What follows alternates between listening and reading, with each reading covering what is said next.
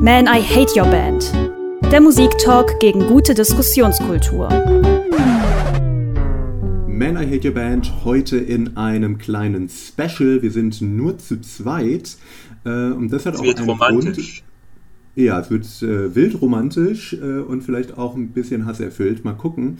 Äh, der Grund, der hat gerade schon gesprochen, das ist nämlich Lennart, der äh, der Meinung ist, zumindest Teil 1 dieses Specials, des Overrated versus Underrated, ähm, da müsste etwas gesagt werden, nämlich die ja doch von vielen sehr geschätzte 90er Jahre Boyband Echt, dass die äh, angeblich underrated sind. Ähm, warum denn? Also erstmal war echt keine Boyband. Also dieser Vorwurf, den weise ich direkt zurück. Äh, es war eine Ja, das hätten Schülerband. sie ja auch gemacht. Ja, aber es war keine gecastete Band. In, in Weise. Es waren irgendwie Leute oder Schüler, die zusammen zur Musikschule gegangen sind und dann eine Band gegründet haben und irgendwie einen Plattenvertrag bekommen haben. Da bin ich mir nicht sicher, wie das passiert ist. Ich habe auch versucht zu recherchieren, keine Ahnung, ob die irgendeinen Flensburg Rockt oder so gewonnen haben. Ähm, ja. Aber äh, Hm. eins vorweg, ich, ich habe das Gefühl, das muss ich vor jeder Folge sagen. Äh, das ist, ich habe keine Nostalgie für diese Band. Also als ich jung war, habe ich echt nicht gehört. Das ist nicht der Grund, warum ich sage, echt ist underrated. Einer der größten Fehler meines Lebens ist, dass ich damals nicht auf das Echt-Konzert in, glaube ich, Lemgo gegangen bin, wo meine Schwester hingegangen ist. Das beste Line-Up ever, echt mit Vorband Sofa-Planet. Naja. Meinst du denn, es hätte dir damals gefallen, wenn du mal ehrlich zu dir selbst bist? Wahrscheinlich nicht. Zu der Zeit habe ich irgendwie Blink 182 und The Offspring gehört und meinte, das ist wahre Musik. Also, äh, ich ja heute von, äh, also, würde ich ja mittlerweile sagen, das war irgendwie overrated zu der Zeit. Naja, Ja, Äh. da würde ich dir ja sogar zustimmen. Ne? naja, aber zu dem äh, Boyband oder gar keine Boyband, was sie ja damals auch in jedem Interview gesagt haben, ähm, da würde ich ja mal sagen, okay, das stimmt schon, die waren jetzt nicht gecastet, sondern die waren halt wirklich irgendeine Schülerband. Aber im Endeffekt damit, womit sie halt berühmt geworden sind, das waren halt alles Hits, die für sie geschrieben wurden und nichts von ihnen selber geschrieben ist. Und ich finde, das ist ja schon ein recht starkes Indiz dafür, dass sie eben doch äh, eher eine Boyband waren oder das, was man damit verbindet, nämlich halt ein Produkt, was gut aussieht und dann aber halt die Sachen, die für sie geschrieben werden, äh, performt. Beatles, Twist and Shout. ja, äh, also es ist erstmal nicht so, dass alle Songs für die geschrieben wurden. Ähm, Ja, aber alle erfolgreichen. Genau, die, die Singles wurden äh, von, von anderen Leuten geschrieben, aber auf den Alben, Mehrzahl der Tracks war wirklich von der Band zusammen mit dem Produzenten geschrieben. Da ist dann natürlich immer die Frage, wie viel hat der Produzent geschrieben. Selbe Frage kann man bei den Beatles stellen. Ohne George Martin wären die jemals so groß geworden. Hm, wahrscheinlich nicht. Mm, Also ich, es wäre mir neu, dass George Martin viele Beatles-Songs geschrieben hätte in dem Sinne, aber gut. Das ganze Arrangement und so, das sagt Ja. er in Interviews. Naja, Ja gut, das, naja, das sind ja zwei, zwei Paar Schuhe. Nee, aber es. Ähm. Okay, da kommen wir vielleicht später dazu. Ähm, bei mir ist das auch so ein bisschen egal, das habe ich glaube ich schon mal gesagt, ob jetzt die Band Songs selber schreibt oder nicht. Also, das Bandkonstrukt ist ja eh meistens eine Lüge, als ob eine Band alleine äh, das irgendwie auf die Beine stellt und als ob es da nur einen Künstler gäbe, dem alles ausgeht. Also ich finde ja Motown-Musik auch furchtbar gut und das waren irgendwie auch immer dieselben fünf Songwriter, die für alle möglichen Leute was geschrieben haben. Die Backing-Band war auch immer dieselbe und dann waren halt nur, oft nur andere Sänger vorne. Aber war halt geile Musik. Zu dem äh, äh, Künstler, bei dem man das schon sagen könnte, da werden wir im Teil 2 hier von Echt, nämlich versus Bob Dylan, äh, kommen. Musiker waren. Studiomusiker bei Bob Dylan. Da Naja, aber viele seiner Hits, da äh, ist ja kein au- anderer Musiker als er selber zu hören. Genau. Äh, die die Ähm. werde ich auch nicht anklagen, aber ich meine, das waren die ersten drei Alben. Da sprechen wir von. Oh ja, kam später auch immer mal wieder. Ja. So ist es nicht. Ähm, Aber naja, das ist, äh, ich bin ja gar nicht, äh, es gibt ja, glaube ich, andere Leute in unserem Team hier, die da viel äh, ja, entsetzter reagieren, wenn jemand wie du sagt, mir äh, ist es eigentlich scheißegal, ob die Band das selber geschrieben hat, mir äh, kommt es nur aufs Produkt an. Das finde ich ja gar nicht so, also ich finde es ein bisschen unromantisch, ist es irgendwie schon und ich finde es irgendwie schon ein bisschen cool, die Vorstellung, dass da Leute das vermitteln wollen, was sie auch in einer gewissen Weise fühlen, aber es ist jetzt, äh, kommt halt auf die Art der Musik an. Wenn ich sage, okay, das ist jetzt Tanzmusik oder es ist halt, es ist halt einfach Popmusik, die zum sozusagen eher Konsum nebenbei konzipiert ist, dann finde ich das auch nicht dramatisch. Aber wenn wir jetzt darüber reden, ist es jetzt eine gute Band oder nicht, würde ich halt schon sagen, naja, das Material, was für sie geschrieben wurde, ist vielleicht für den Zweck ganz gut, aber das ist relativ austauschbar, wer dann da steht. Also da hätte auch eine andere Schülerband stehen können. Das wäre wahrscheinlich genauso gut oder schlecht gewesen. Nee, bin ich mir nicht so sicher. Also äh, auf, auf dem Freischwimmer-Album, und das ist das, worüber ich heute ähm, sprechen möchte, das war auch das erfolgreiche Album von denen, äh, auf der Festival Edition waren, waren auch ein paar Live-Tracks mit drauf. Und da muss man echt sagen, also die konnten ihre Instrumente richtig gut spielen. Ja, also es war nicht irgendeine Schülerband aus, äh, keine Ahnung, Aquede oder so, die ein bisschen rumgerumpelt haben, die konnten das alles schon. Und Frank war auch ein ziemlich guter Sänger. Ja, wurden wahrscheinlich erstmal äh, schnell in Bootcamp gesteckt, damit das dann live auch funktioniert. So Aber wie die Musiker von Casper. Ja, gut, da wollen also, wir. So, wie, so ja wie alle Bands. Absolut ja, einig. Jetzt, selbst so Punkbands aus den 90ern wurden wahrscheinlich in Bootcamps gesteckt, damit die halt halbwegs das auch live performen können, was auf der Platte zurechtgewurschtelt wurde vom Produzenten. Ja, das ist eine steile These, aber wir wollen doch mal uns was anhören. Ich bin mir ja gar nicht sicher, ob die Leute, die uns hier zuhören, überhaupt wissen, worüber wir reden, ähm, weil echt aus meiner Perspektive, also ich bin zu jung dafür, glaube ich. Also in der Zeit, wo die wirklich groß waren, war ich acht oder so.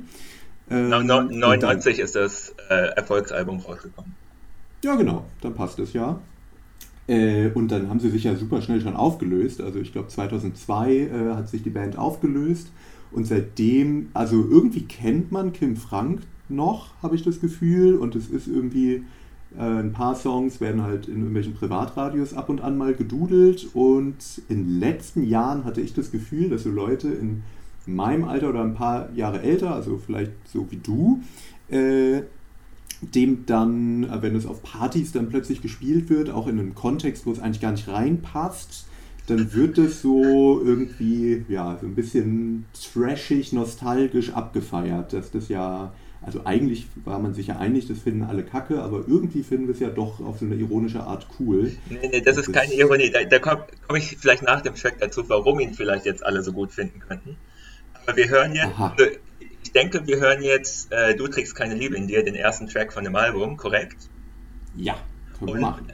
Ähm, möchte ich allen Zuhörern sagen, wenn ihr gerade das auf Spotify hört und es nicht im Radio hört, hört euch wirklich den Song an und acht, setzt euch Kopfhörer auf oder macht eine gute Anlage an und hört in der zweiten Strophe auf euer rechtes Ohr.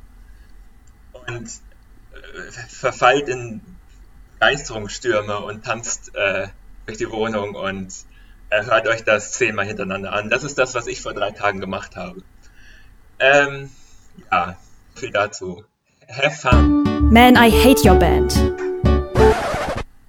Ja, das war Du trägst keine Liebe in dir von echt.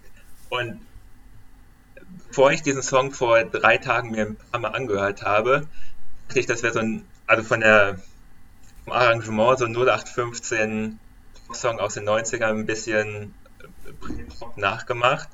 Und dann kommt die zweite Strophe und es kommt so ein wildes Cello oder andere Streicher vielleicht auch. Also auf einmal bricht die ganze Band weg und es kommt nur noch so ein Cello-Part, auch nicht viel mit den Akkorden, den eigentlichen zu tun hat und so im Hintergrund umherwirbelt. Und ich dachte mir, what the fuck, was ist das für eine geile artige Scheiße? Und musste danach natürlich äh, habe danach natürlich recherchiert, wer hat das gemacht, ja. Also ich kann mir irgendwie nicht vorstellen, dass das von der Band selber und auch nicht von dem Produzenten irgendwie ausging. Weil der Produzent mhm. hört man auch wenn man den Rest vom Album sich anhört, ganz stark, weil derselbe Produzent der von Selig. Und das ganze Album klingt auch sehr nach Selig insgesamt. Ja, ja. Weil dieser Song, dieser Song eben nicht. Ich meine, es hat irgendwie Streicherarrangement, irgendwelche Pauken im Hintergrund, Glockenspiel jetzt irgendwie sehr opulent.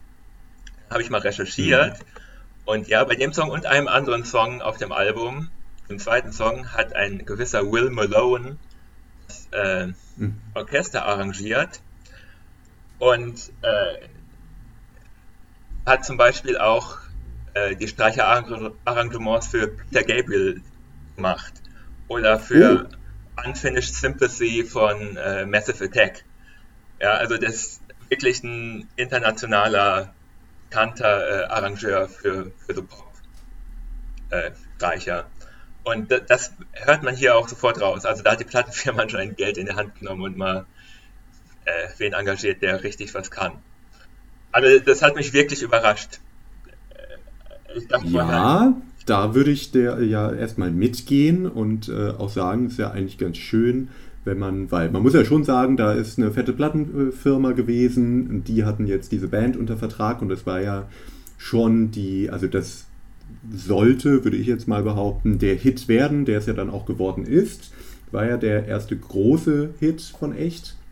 Und da ist es ja erstmal sympathisch, dass sie sich dann äh, für die Produktion nicht irgendwie äh, sowas äh, ganz Billiges nehmen, sondern dass das eben ein bisschen, ja, bisschen künstlerisch wertvoller oder ein bisschen aufgewertet wird durch so jemanden.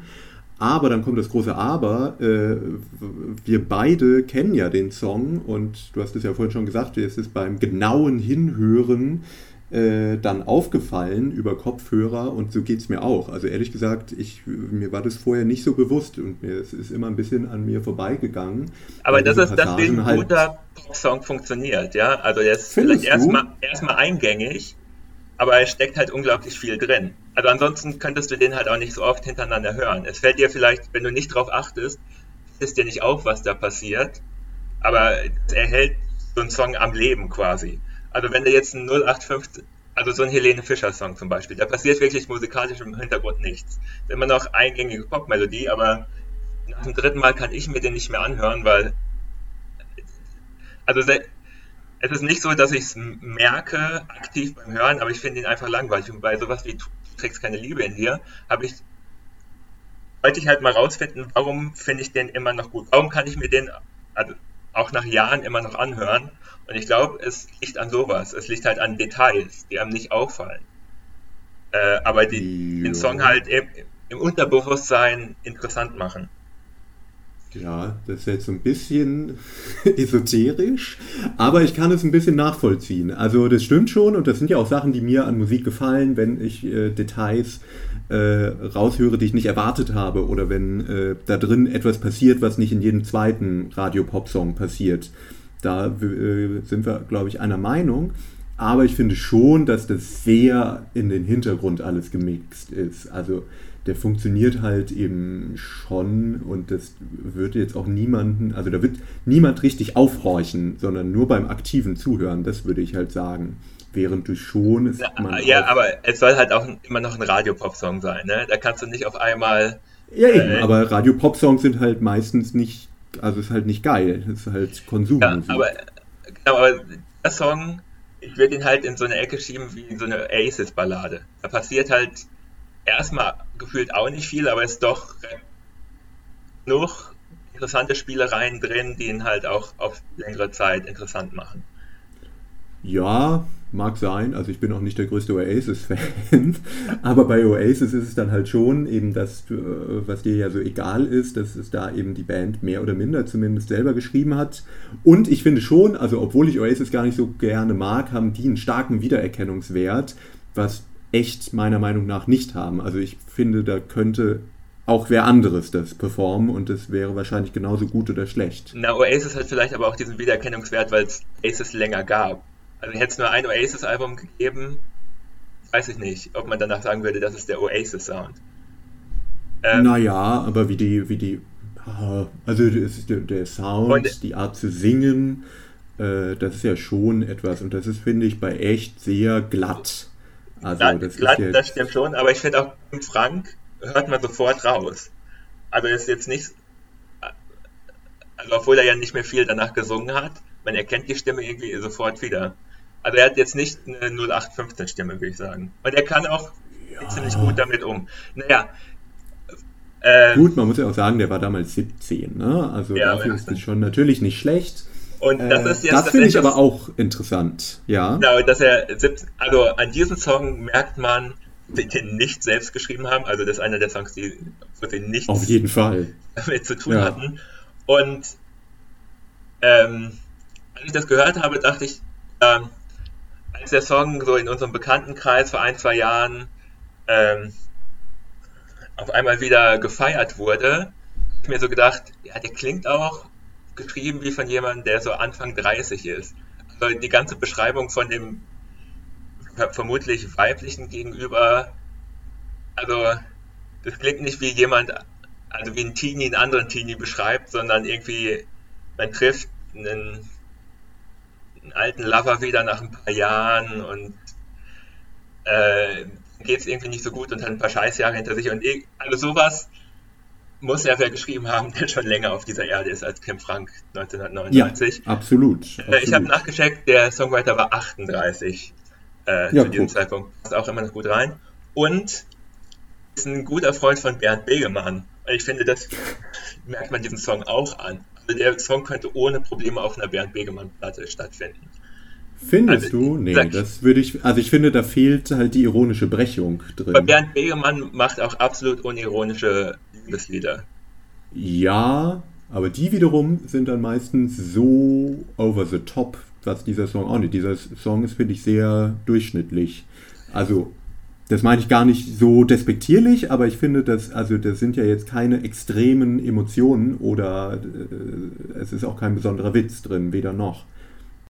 Also, es ist so ein Thema von einem Song, ich kenne nicht viele andere Songs, die so ein Thema hat. Man trifft eine verflossene Liebe wieder, ähm, man ist irgendwie vielleicht froh, dass man mit der nichts mehr zu tun hatte, hat irgendwie Mitleid mit der Situation von dem anderen. Also das sind ja schon irgendwie Och, aber also Gefühle, zwei Sachen dazu. Ja, ja, ja, ja. Äh, also erstmal, so wie ich den Song interpretiere, geht es ja vor allem eigentlich um die äh, Verflossene und dass die eigentlich beziehungsunfähig ist. Das ist ja so ein bisschen das, was ich daraus mitnehme. Also sie trägt keine Liebe in sich und sie also ist vielleicht damit zwar selber auch nicht glücklich, aber ja, nimmt sozusagen sich einen Lover nach dem anderen, um den dann wieder irgendwie äh, den Aufpass zu geben. Das ist ja so ein bisschen das, worum es geht. Äh, aber dieses, dass man eine verflossene Liebe wieder trifft, jetzt zumindest, also mir fällt spontan kein Song gerade ein, aber es war jetzt zumindest, als ich es gehört habe, nicht, dass ich dachte, wow, krass, das ist ja ein Thema, was ich noch nie gehört habe. Äh, und ich würde schon sagen, generell bei echt, also es ist halt ein trauriger Love-Song irgendwie. Aber es ist ja kein Love-Song aus seiner Perspektive. Nein, aber es vermittelt diese melancholische Stimmung, auf eine Beziehung zurückzublicken. Und das ist schon das, das haben sie damit gemacht, damit hatten sie Erfolg. Und dann kam äh, Weinst du hinterher, was im Endeffekt schon von der Stimmung her in die gleiche Richtung geht. Und dann kam Junimond, was auch von der Stimmung her in die gleiche Richtung geht. Naja, da also waren auch noch immer, zwei, zwei, andere Singles dazwischen. Und, äh, ja, aber das waren die, die man heute noch kennt. Sind wir mal ehrlich. Und das, ja, in der 2010 will ich auch noch sagen, kennen viele Leute äh, von oh. dem Album. Ähm, Weinst du, da muss ich gleich sagen, ich habe der letzte Song auf dem Album und der ist definitiv einfach hinten dran getackert. Also der hat komplett andere Song. Also es gibt im Grunde drei Arten von Songs auf dem Album, die die äh, Michael van Dijk geschrieben hat, der, der Freund von Bernd Begemann. Ähm, mhm. Das waren sozusagen die Hits. Dann Wrestling-Songs, die echt zusammen mit dem Produzenten geschrieben haben. Und Meinst du als letzten Song auch ein Streicherarrangement drin hat, das aber total langweilig ist und auch kom mhm. Song komplett anders als alles andere auf diesem Album. Es hat irgendwie so ein ähm, programmiertes Schlagzeug drunter und also da weiß ich wirklich nicht, also das hat glaube ich gesagt, das muss noch mit drauf oder so. das weiß ich nicht. Ja. Obwohl die Plattenfirma ja auch nicht so eine große war. Also das Label selber war selbst gegründet und sie waren bei Edel, was jetzt glaube ich auch nicht so das Major-Label ist, oder? Ja, ja das, das mag stimmen. Äh, nichtsdestotrotz ist es ja schon ein sehr durchkonzeptioniertes Ding. Also das ist halt schon daraufhin produziert worden, dass es Erfolg hat und dann glücklicherweise aus deren Perspektive hatte es Erfolg. Aber, ähm, aber den Erfolg verstehe ich sozusagen. Also wenn mit Du trägst keine Liebe in dir, ich verstehe nicht, wie damals die das so abgefeiert haben. Also, weil es doch wirklich was naja, beschreibt, was gar nicht, naja, aber gar nicht deren Wirklichkeit glaube, entspricht, ja. Du, du, interpretierst zu viel in die, äh, in die Konsumenten. Ich glaube nicht, dass die da so genau drauf hinhören. Die hören den Refrain, du trägst keine Liebe in dir, sehen Kim Frank, der traurig in die Kamera guckt und so sweet ist und dann finden die das toll. Und das ist ja auch ein, an sich musikalisch ein ganz schöner Popsong. Das ja. will ich ja gar nicht äh, in Abrede stellen, aber den Text glaube ich ehrlich gesagt, werden nicht so viele Leute sich mit stark auseinandergesetzt haben. Äh, das sind dann wirklich vielleicht eher die Leute, die es heute mit 30 äh, oder so abfeiern. Gegebenenfalls, auch da kann ich es mir eigentlich nicht vorstellen. Eigentlich, wenn das im Club dann irgendwie gespielt wird. Du bist noch zu jung, alle... Connor. Warte sechs Jahre ab. Ja, ich. Grölst du den Song mit? Ja, ich weiß nicht. Also ich habe halt das Gefühl, dass das, äh, also der Effekt, der da erzielt wird, also ich verstehe nicht, warum man, oder ich habe erst mich gefragt, warum man so junge Kids, im Endeffekt, das waren ja Teenager, Songs oder Texte singen lässt, die für sie überhaupt nicht passen. Und das ist ja bei, zumindest bei Junimond, genau das Gleiche. Ist ein Rio Reiser Song, als er auch schon über 30 war. Und ähm, also das sind ja keine wirklichen Teenager-Tee, also nur so halb höchstens. Also, es, es meint, immer also mein Tipp ist. Ne, die, wer weiß, vielleicht haben die überhaupt keine äh, Beziehung so richtig erlebt in dem Moment. Ja, aber wahrscheinlich ähm, nicht, weil sie irgendwie, als sie jung waren, auf einmal Stars waren und dann war es, glaube ich, auch vorbei ja. mit eine normale Beziehung haben für ein paar Jahre. Da gab es nur noch Sex. äh, aber ich habe halt äh, mir ge so gedacht, es ist so ein bisschen der Effekt, wie wenn man Kinder so als Erwachsene verkleidet. Also es ist so ist irgendwie drollig, aber unpassend. So funktioniert äh, Rock'n'Roll, dachte ich. Ah, weiß ich nicht. Ähm, weil, aber es ähm, funktioniert halt nicht wirklich. Doch, aber anscheinend hat es ja funktioniert. Also das ist wirklich. Naja, es funktioniert als, also auf zwei Ebenen. Also auf der Ebene Radio-Pop-Song funktioniert es schon, aber da ist eigentlich der Text egal. Aber als äh, Song, mit dem ich mich wirklich auseinandersetzen würde oder den ich berührend oder was auch immer finde, funktioniert es eigentlich nicht, weil ich dem Interpreten das ja überhaupt nicht abkaufe. Ja, ach, dieses Abkau, ja, das ist mir ja wieder auch so ein bisschen egal, ja. Ähm, Aber du hast äh, doch selber gesagt, dass das die Leute deshalb abfeiern, weil sie sich damit irgendwie identifizieren. Ja, äh, mit, mit dem Song, aber ob, ob das nun der Sänger genauso erlebt hat, also wenn ich ein Buch lese, ist mir ja auch egal, also hat der Autor das Ganze auch nicht so erlebt, ja. Aber wenn es trotzdem irgendwie gut ist, gut gemacht, naja. Ja. Ähm, naja, dann können wir uns ja. Ich wollte, ich wollte, genau, äh, ja. zum Junimond, was wir ja. uns, glaube ich, gleich noch anhören werden, würde ich sagen. Ja. Also, ich habe das Gefühl, zumindest die Mitglieder von Echt hatten ganz guten Musikgeschmack. Also, ähm, auf ihrem Label haben sie unter anderem auch ein, äh, ein Album von Bernd Begemann und die Antwort veröffentlicht. Also, sie haben sozusagen nur sich selbst veröffentlicht. Irgendwie noch das Projekt von einem Freund und Bernd Begemann. Und ja. ähm, auch auf dieser Festival Edition, ähm, also äh, von, vom Freischwimmer-Album, also sozusagen ein Album einfach normal mit ein paar Bonustracks, ist auch eine Coverversion von König von Deutschland drauf. Also ich würde einfach mhm. tippen, die waren Rio Reiser-Fans. Ja, was ich, das ich verstehen ja kann, weil ich das äh, auch war, als ich so alt war wie die. Ja, das, äh, wobei es ja eigentlich ein bisschen spät ist, weil da war er ja schon tot.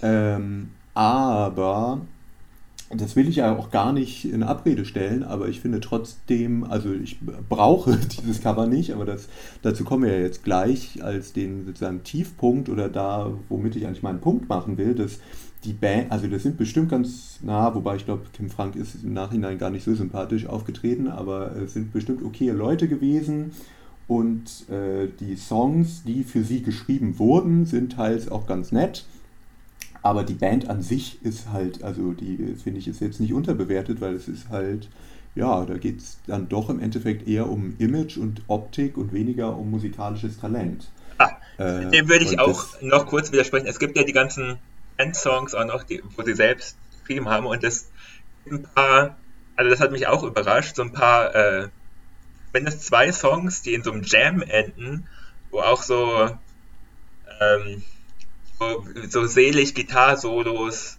vorkommen, die so ein bisschen auch natürlich nicht so gut wie ein Prince Gitarre-Solo, aber so in eine Richtung gehen. Ja. Hm. Äh, da, da war ich irgendwie auch überrascht, dass ich das Album gehört habe. Und das war auch ja, was, was glaube ich zu dem Zeitpunkt nicht cool war und erst irgendwie durch unseren Erlöser Kanye zwölf Jahre später wieder cool gemacht wurde, natürlich in einem ganz anderen Kontext und so, ja. Äh, okay, aber, das, äh, äh, ich glaube, da gab es vielleicht noch was dazwischen, aber ja. Genau, aber ähm, dazwischen äh, die, diese Art von übertriebenem Gitarren-Solo, so Funk-Gitarren-Solo, was auch so ein bisschen schleimig ist, war, mhm. glaube ich, in den 90ern eher uncool, nachdem so der Grunge ja, naja, gut, aber also cool waren echt ja auch in den 90ern nicht. Also das war halt, ja, es war ja eben eine Popband no. für ein vermutlich stark weiblich geprägtes, äh, sehr junges Publikum. Da waren die dann cool, aber in, in äh, Szenen, die sich jetzt mehr mit Musik beschäftigen. Oh, das geht in eine falsche Richtung. Äh, aber no. äh, ich glaube, es ist. Äh, Bei Leuten, die sich nur über Musik identifizieren und. Äh, da war das uncool deswegen ja. irgendeinen Scheiß, der wie Rotz klingt, abfeiern müssen. Ja, bei denen Richtig. war echt bestimmt uncool, das glaube ich schon. Naja, komm, auch bei uns selber, wie äh, du ja vorhin schon äh, zugegeben hast. Aber ähm, da war ich, war ich äh, zehn. Ja, mit zehn ja. habe ich noch in solchen seltsamen Kategorien gedacht. Ich glaube auch mit 15, oder?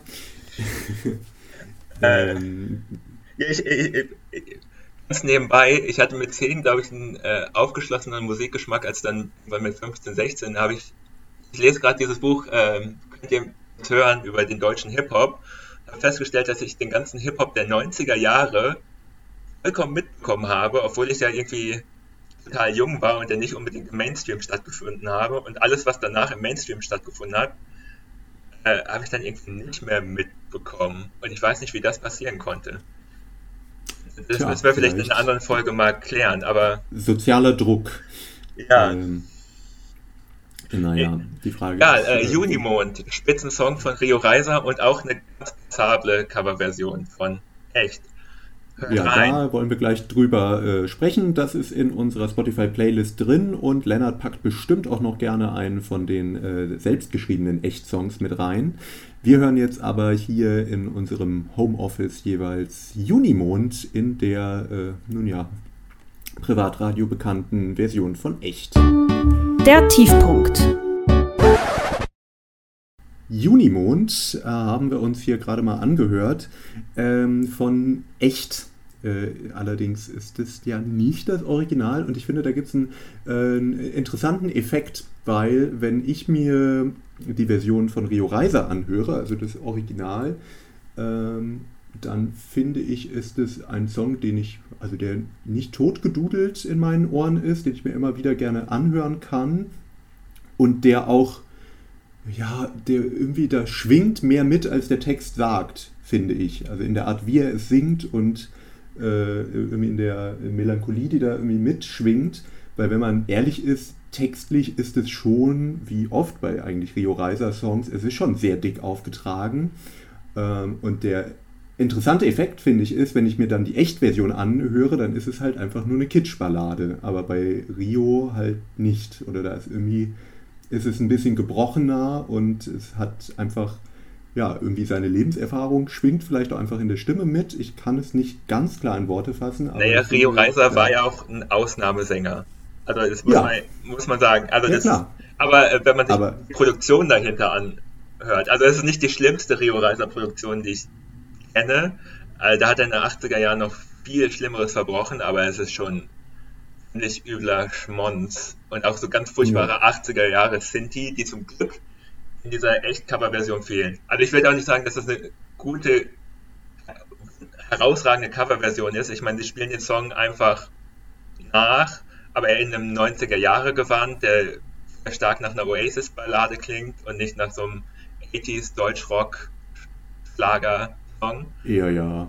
Ähm, ja, aber, aber, ich finde, es ist halt, also es muss halt nicht sein. Also wie du aber, schon sagst, Leo Reiser ist halt schon irgendwie eine Ausnahmeerscheinung gewesen und dann da so eine Schülerband damit zu vermarkten. Also ich würde gar nicht der Band zu sehr den Vorwurf machen, dass sie das gecovert haben, aber die Art und Weise, wie es vermarktet wurde und dann in jedem Kackradio bis heute gedudelt wird, ist irgendwie schlimm. Oder das ist, das hat, das hat Rio nicht verdient.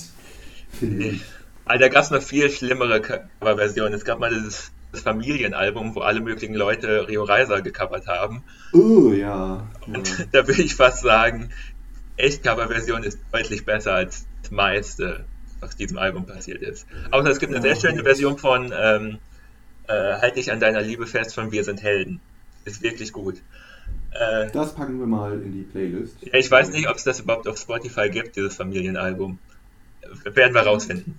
Werden wir äh, sehen. Aber wieder, es gibt äh, in dieser Coverversion ist halt wirklich so 0815, auch eine, die meiste Zeit ein relativ langweiliges Streicherarrangement.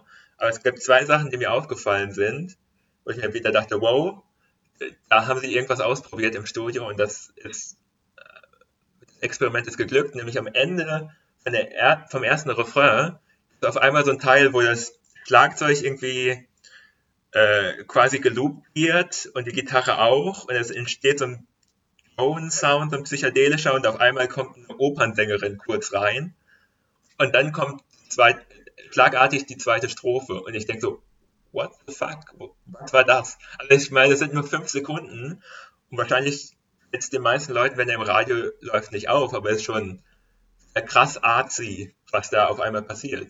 Also da, da konnte ich leider nicht rausfinden, wer dafür zuständig war. Äh, ich, nicht davon aus, dass es der Standardproduzent war, weil da klang alles immer vollkommen anders. Aber das hat mich einfach überrascht. Vieles. Musiktheorie mit Lennart Germann zu ja, es war ja keine Theorie. absurden äh, Themen. Ja, ich ja, weiß, aber es diese, diese, diese äh, Opernstimme da auf einmal im Song, das ist halt was, was man nicht erwartet. Ja, aber das soll doch ein Radio sein, oder? Also so habe ich das interpretiert. Da wird einfach durch den Radio geswitcht. Ähm, ja, wahrscheinlich aber, schon. Ja, Und äh, die zweite Sache kurz noch, am Ende vom Song, der Song ist, glaube ich, eine Minute länger als die Version von, äh, von Rio mhm. Reiser, weil am Schluss einfach äh, ein mega langer, man würde sagen, also es ist kein Fade-Out, es wird nicht lang, äh, leiser langsam, aber es das Instrumental immer weiter gespielt, aber die Instrumente brechen so langsam weg. Und es ist ein bisschen wie bei All You Need Is Love von den Beatles, dass da Referenzen reingespielt werden. Zum Beispiel, der Schlagzeuger stellt irgendwann für ein paar Takte um auf das äh, Live Forever, Live Forever Drum Beat von Oasis. So eindeutig. Und das fand ich irgendwie auch interessant, dass das halt so ein Zitat auf einmal reingespielt wird und äh, was, was die eindeutig beeinflusst haben. Also ich will jetzt nicht sagen, wow, das ist dadurch eine, eine ja, super Coverversion, okay. sondern es ist einfach interessant, dass sowas da drin passiert, was, was ich nicht erwartet hätte. Ja, ja, ja, ja, das ist alles interessant, aber auch im Prinzip das, was du äh, zwischendrin schon gesagt hast, das fällt halt dem Hörer nicht auf. Also es ist zwar schön, dass sie das machen, aber es ist so unauffällig, dass es halt kaum von Belang ist, weil das also 99 Prozent ist halt weiterhin die Kitschballade.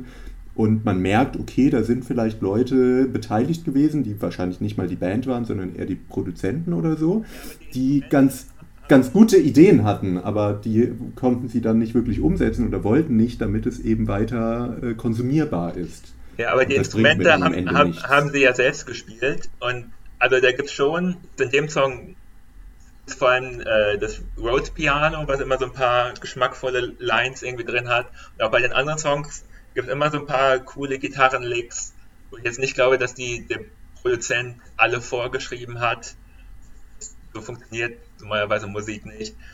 Ähm, ja, ich ja, ja. also vielleicht sagen, hatten die ja auch ganz okayen Geschmack, ja. ja. und die waren vielleicht auch eine, eine besser talentierte Schülerband, das will ich ja gar nicht sagen aber halt das, was ich die ganze Zeit schon sage, es wäre ein bisschen austauschbar. Also ich glaube, man hätte auch andere Musiker gefunden, die das ähnlich gut performen hätten können und die dann vielleicht optisch nicht so gut vermarktbar gewesen wären. Äh, darum finde ich. Ja, aber das ist jetzt ja auch, also nichts so spannend. gegen die Jungs von echt, aber so große Schönlinge waren das ja auch nicht. Also wenn ja, so aber der hat doch immer so traurig in die Kamera geguckt und der war doch so, so klein und so und anscheinend hat es ja funktioniert. Also es war ja, es war ja schon dieser Teenie-Kreisch-Alarm. Ja. Das äh, hat schon funktioniert und das ist halt das, was die, man mit der Band auch verbindet, würde ich sagen, und eben nicht die musikalische Qualität. Und es hat sich auch gezeigt, im Nachhinein haben die alle jetzt nichts Dolles mehr äh, rausgebracht. Also Wobei ja, ich sogar. Also es gibt ja, äh, also einer von den, der Schlagzeuger ist äh, immer noch Musiker und sehr, sehr erfolgreich. Aber eben in einem Genre, so? mit dem wir nichts zu tun haben. Er ist einer der. Schlager. Nee. Ähm, er, er ist einer der drei Rapper von Deine Freunde, was so eine Rap-Gruppe für, Ach, für Kinder, ne? Für Kinder ist und die auch, also Kindermusik kann ja sehr, sehr schrecklich sein. Ich würde sagen, das war mhm. eine mit der ersten Bands, wo es halt nicht schrecklich war. Also das ist ja mittlerweile, machen es ja irgendwie alle Indie-Künstler in Deutschland, nehmen an diesem Unter meinem Bett Samplern teil und schreiben mhm. Kinderlieder, weil es wahrscheinlich sehr lukrativ ist. Die ganzen Leute, die die vor 15 Jahren gehört haben, jetzt Kinder haben und Manche Leute steigen komplett aus dem Business aus und machen jetzt Musik. Also zum Beispiel Suki. No. Also machen jetzt Kindermusik. Ja, aber ich, ich meine, da war der Ausstieg aus dem Business vielleicht ein anderer. Ähm, also ja. hat einen anderen Grund. Genau, aber äh, macht da mit und also es ist jetzt nichts, was ich mir anhören würde. Ich habe auch keine Kinder. Ja. Ähm, aber es ist, würde ich sagen, auch nicht so schlecht gemacht und ganz gut für die Zielgruppe. Naja. Das kann ich ehrlich gesagt nicht be beurteilen, weil ich es nicht gehört habe. Also ich kenne es irgendwie, aber habe es mir nicht angehört. Äh, der prominenteste Name in der Band ist ja Kim Frank und der hat schon noch versucht, äh, im Musikbusiness Fuß zu fassen. Ja, aber sehr spät. Ist. Also acht Jahre. Ja, ein paar Jahre später. Also sieben ja. Jahre oder so, nachdem sie sich aufgelöst haben. Das hat mich auch so ein bisschen überrascht. Ähm, ja. es, aber es gibt ja auch viele Mutmaßungen. Er hat ja auch so ein Buch geschrieben, was ganz gut sein soll. Ich habe es nicht gelesen dieses 7, Club 27 oder heißt es 27? Ja, ja, ja. Er immer gesagt hat, das ist nicht autobiografisch, aber alle sagen, ja, das ist es. Und äh, wenn man danach gehen kann, hat er wohl einen ziemlichen Drogenabsturz nach echt gehabt. Hat zumindest ja, der Hauptcharakter in seinem Buch. Ähm, ja, da sieht man dann gegebenenfalls, was äh, passiert, wenn Leute so jung äh, vermarktet werden. Ja, ja würde äh, ich da mal sagen, was ja wiederum ein Punkt ist, der mir nicht so gut gefällt an dem äh, Projekt. Echt. Mir auch nicht. Äh, äh, aber auf jeden Fall hat er ja Musik gemacht und da würde ich äh, sogar sagen, gar nicht so schlechte. Also er hat ein Soloalbum 2007 rausgebracht und ich habe mir das in Vorbereitung mal angehört und war überrascht, dass ich, also ich wollte ja eigentlich natürlich alles Schlechte unterstellen, sagen, die konnten alle gar nichts. Und da hat er ja schon mitgeschrieben und da würde ich sagen, als eben ja dann erwachsener Mann äh, hat er ganz okay, also ist jetzt auch nichts, wo ich sagen würde, das höre ich mir auf jeden Fall an, aber das war schon in Ordnung und es war nicht ganz so popschlagerig, sondern eigentlich ein bisschen, ja, halt, halt so ein Indie-Songwriter, der aber schon noch im großen Radio gespielt werden könnte, hat aber trotzdem nicht funktioniert. Da ja. gibt es natürlich immer verschiedene Gründe, aber ja, und seitdem kam aber auch gar nichts mehr. Und jetzt macht er, äh, ist er Videoclip-Regisseur vor allem für so äh, tolle Leute wie äh, Mark Forster, Lena Meyer-Landrut und Ketka. ja. Eine interessante Kombination. Für Bands, die sich einen vernünftigen Regisseur leisten können. Ja, also, er, er hat, glaube ich, auch einen Film äh, gedreht fürs ZDF ja, er hat auch eine Hauptrolle gespielt. Er hat, ah, ein NVA, einmal, stimmt. Ja.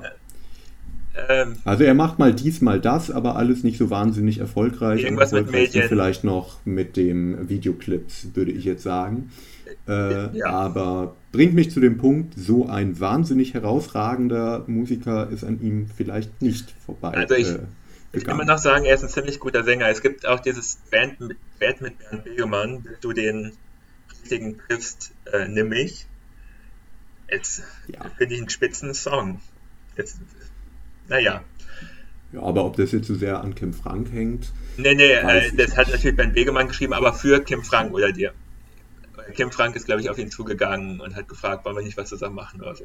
Äh, die genaue Geschichte ist, kann man natürlich jetzt nicht mehr aufklären. Muss man mal den Bernd das nächste Mal fragen. wenn man ihn ja. irgendwo sieht. Ja, das, äh, das spricht ja eigentlich für Kim Frank, wenn er mit Bernd Begemann befreundet ist. Ähm, wie kommen wir aus der Nummer raus? Wir müssen ja noch so viel reden. Äh, und ich habe das Gefühl, wir haben jetzt schon genug über echt geredet. Und genau, das war auch mein Plan, eine Stunde lang über echt reden, in fünf Minuten Bob Dylan abwatschen. Mehr hat er auch nicht bist, verdient. Was ich noch sagen möchte am Schluss. Ein Schwein. ja. Das werden wir so nicht machen. Was ich noch am Schluss wirklich allen ans Herz legen möchte, ist, hört euch Freischwimmer von echt das Album mal komplett an, weil es wirklich so eine, es fasst irgendwie ganz gut vieles aus den 90er Jahren irgendwie zusammen, was da passiert ist. Natürlich jetzt nicht irgendwie Hip-Hop oder sowas, das ist natürlich eine vollkommen andere Richtung oder New Metal, aber es ist halt, es sind diese Britpop-Balladen drauf, es ist, ähm, es sind so äh, Post-Grunge-Sachen drauf. Also durch, als ich das Album gehört habe, dachte ich mir, oh, die waren Silverchair-Fans. Alles so ein bisschen nach Neon Ballroom und dann habe ich festgestellt, Neon Ballroom ist irgendwie sieben Monate vorher rausgekommen. Also das war, glaube ich, ein starker Einfluss. Also so Grunge, Britpop. Äh, bei einem Track gibt es auf einmal so ein Drum Bass Art in der Strophe. Also viel 90er ist irgendwie in diesem Album drin und das fand ich einfach spannend zu hören. Ja, darauf können wir uns einigen. Allerdings würde ich mich auch darauf einigen, dass die 90er eher ein langweiliges äh, Jahrzehnt war musikalisch gesehen. Und da passt es ja dann ganz gut. Nee, äh, die 90er äh, waren ein sehr, sehr spannendes Jahrzehnt. Hm, äh, da kann sich ja jeder seine eigene Meinung Im Gegensatz bilden. zu den 80ern. Alles Gute an den 80ern waren die Ende der 70er. Naja. Das stimmt. Da würde ich dir auch zustimmen. Äh, und ja, wir, wir sind ja eh die ganze Zeit gar nicht so äh, hasserfüllt. Wenn wir uns hier gerade noch kurz versöhnen wollen, dann würde ich ja äh, sagen, was ich eigentlich die ganze Zeit schon gesagt habe. Es ist nicht also musikalisch ist es nicht so schlecht und es sind ganz gute Pop-Songs, aber es sind halt eben auch nur drei, die wirklich äh, in Erinnerung bleiben, meinetwegen vier. Äh, und die wurden praktisch alle nicht von der Band geschrieben. Von daher finde ich, sind sie jetzt zumindest nicht so underrated. Aber es ist vielleicht unfair, sie nur als Popprodukt und nur als schäbige Boyband abzustempeln da gab es dann in den 90ern deutlich schlimmere Sachen. Ja. Er wollte um, eine Folge über die Backstreet Boys machen. Die müsste ja jemand verteidigen. Ja. ja, man hätte sie verteidigen müssen vor. Ist der Lou Frigno Produzent? Nee, ich glaube, das ist gerade der falsche Name. Ich möchte jetzt äh. niemanden falsch beschuldigen, aber äh, der Produzent ist doch auch irgendwann verhaftet worden und so und da gab es äh, naja, ja, ja. ein anderes Thema. Haben, irgendwie einer hat gesoffen und seine Freundin geschlagen äh, und so. Naja. Das ist nicht der äh, Bruder? Egal. Das wäre Lou, Lou Perman. Sorry, Lou Perman. Lou Ferrigno hat, glaube ich, den Hulk in den 70er Jahren gespielt. Ah, Lou Perman war, war der Produzent, der, glaube ich, ziemlich viel Schindluder mit dem betrieben hat. Eieiei, wie sind wir darauf gekommen? Ich weiß es nicht. Äh, schlechte allem, Musik aus den 90er Jahren. Gut, ja, äh, gut, dass du es sagst. Äh, aber wie kommen wir jetzt, wie kriegen wir die Brücke zu dem absurden Teil in äh, dieser Folge, nämlich zu Teil 2 Bob Dylan? Ich weiß es nicht. Ja, Bob äh, Dylan hat in den 90ern auch schlechte Musik gemacht, das äh, kann ich schon mal vorweg sagen. Und hat, äh, hat in den späten 60er Jahren viele Alben geschrieben, wo halt ein Haufen Studiomusiker ganz okaye Songs eingespielt haben, aber auch so ein bisschen langweilig und er darüber genölt hat, ohne Interesse an Musik. Das ist äh, großer Quatsch. Blond on Blond. Das äh, wollen wir jetzt besprechen. Dann kommen wir jetzt äh, zu Teil 2, nämlich zu dem angeblich overrated Part. Und äh, da, wo ich endlich emotional werden kann, als relativ großer Fan, äh, von Bob Dylan. Und äh, ehrlich gesagt kenne ich sehr wenig Menschen, die äh, sagen würden, Bob Dylan ist overrated. Ich kenne viele Menschen, die den vielleicht nicht hören oder denen das zu alt ist und die sich mehr mit äh, aktueller Musik beschäftigen, aber dass man sagt, das ist jetzt, das ist Quatsch oder schlecht oder was auch immer, das ist mir noch nicht untergekommen, aber dafür haben wir ja Lennart hier, dann sag doch mal äh, zusammengefasst, was, also ich meine, bei Bob Dylan äh, reden wir ja über eine über 50-jährige Karriere. Von daher äh, hoffe ich mal, dass du nicht alles scheiße findest, nein, nein, sondern äh, ganz und gar nicht. würde ich jetzt ich bin, gerne also, wissen, was dein Problem ist. Vorher möchte ich auch noch sagen, ich bin auch keiner von denen, die gesagt haben, oh, Literaturnobelpreis durfte der nicht bekommen, äh, bla bla bla. Literaturnobelpreis ist was Wichtiges. Äh, sterben, ja. Das ist mir alles egal. Äh, und er hat, also ich finde, er hat viele gute Songs, also wirklich extrem viele gute Songs geschrieben. Er hat, also nicht ohne Grund, hat er eine 50-jährige, 60-jährige Karriere mittlerweile. Ja, ja, nicht ganz, aber ja fast. Seit 1962 ist das erste Album erschienen. Okay, genau. Also da kann ich natürlich nicht sagen, das ist absoluter Quatsch, was er gemacht hat. Aber ich kann so ein bisschen. Das beruhigt das, mich schon mal. Also was ich natürlich, was ich nicht will, aber leider sagen muss, ist äh, dieser ab dem vierten, dieses vierte, fünfte, sechste Album, wo er Rockmusik gemacht habe, hat, wofür er ja auch damals angefeindet wurde, finde ich unerträglich. Und will ich eigentlich nicht sagen, weil ich dann ja so klinge wie die Fans damals, die ihm vorgeworfen worden, er verlässt Folk und macht jetzt diese Rockmusik und das ist ja, also dieser, diese Art von Fans sind ja furchtbar konservativ und zu denen möchte ich nicht gehören. Aber ich kann sie so ein ja. bisschen verstehen, weil es halt unerträglich langweilig ist, die Musik auf diesen Alben.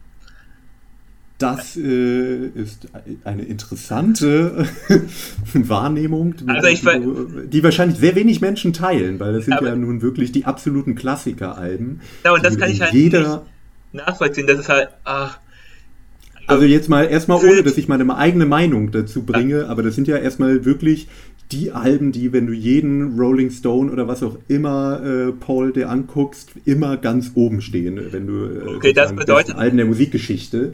Ja gut. Rolling Stone Paul heißt das normalerweise, dass das Album langweiliger Rotz ist. Also auf den Rolling Stone sollte man nie hören. Niemals. Naja, Leben. auch beim NMI und bei, äh, egal. Also es ist einfach, wenn du dich mit Bob Dylan auseinandersetzt, werden die meisten Leute diese drei Alben, also ja. Bringing It All Back Home, Highway 61 und Blonde on Blonde, nennen als sozusagen das Hauptwerk. Ja. Was, Aber ich würde äh, auch sagen, es wurde schlimmer. Also die ersten beiden von den Alben nicht immer noch starke Songs drauf, aber viel langweiliger Quatsch. Und Blonde on Blonde ist wirklich das Album, das kann ich mir nicht anhören. Also das ist gibt es einen Haufen Studiomusiker, die echt gut sind, halt aber Blues-Songs spielen. Also einfache Blues-Songs, immer dieselben drei Akkorde. Nicht schlimm, es ist. also es gibt geile Bluesmusik, aber der Punkt am Blues ist oft, dass ähm, also die Akkorde sind immer dieselben, die Melodien sind ähnlich und man braucht irgendwie einen Sänger, der da mit viel Passion irgendwie drüber singt und ein Leid halt wirklich rüberbringen kann, aber da ist halt Bob Dylan drüber. Halt immer noch gute Texte schreibt, aber halt da drüber knödelt und dann ist für mich da musikalisch absolut nichts mehr vorhanden.